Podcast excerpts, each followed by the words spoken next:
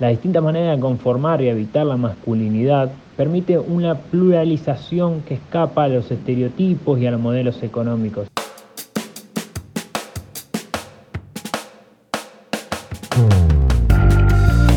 Gonzalo Escalante es militante peronista, promotor territorial de salud, periodista y estudiante de políticas públicas.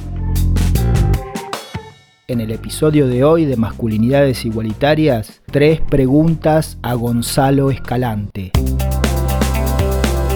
¿Qué significa ser varón? Ser varón es una construcción. Es independiente de ser peneportante aunque nos hayan hecho creer que sí. Tomando y trasladando lo que dijo Simón de Beauvoir, no se nace mujer, sino que se llega a serlo, podemos decir que el varón se construye.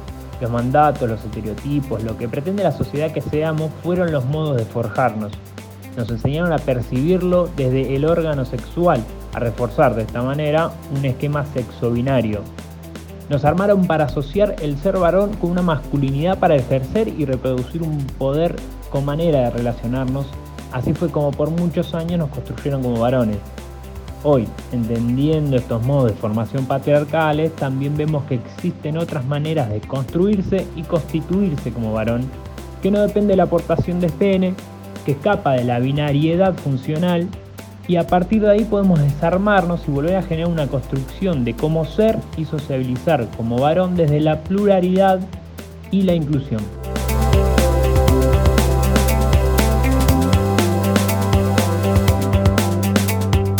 ¿Por qué necesitamos pensar en masculinidades igualitarias?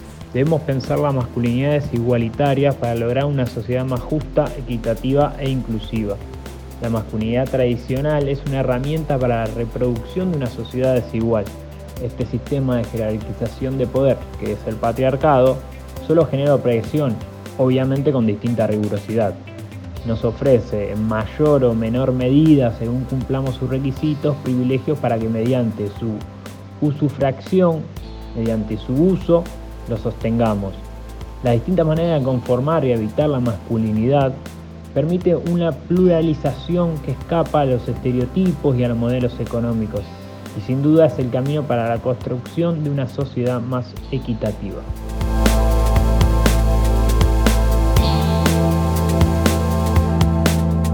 ¿Cómo podemos propiciar el cambio social hacia relaciones intergéneros más democráticas?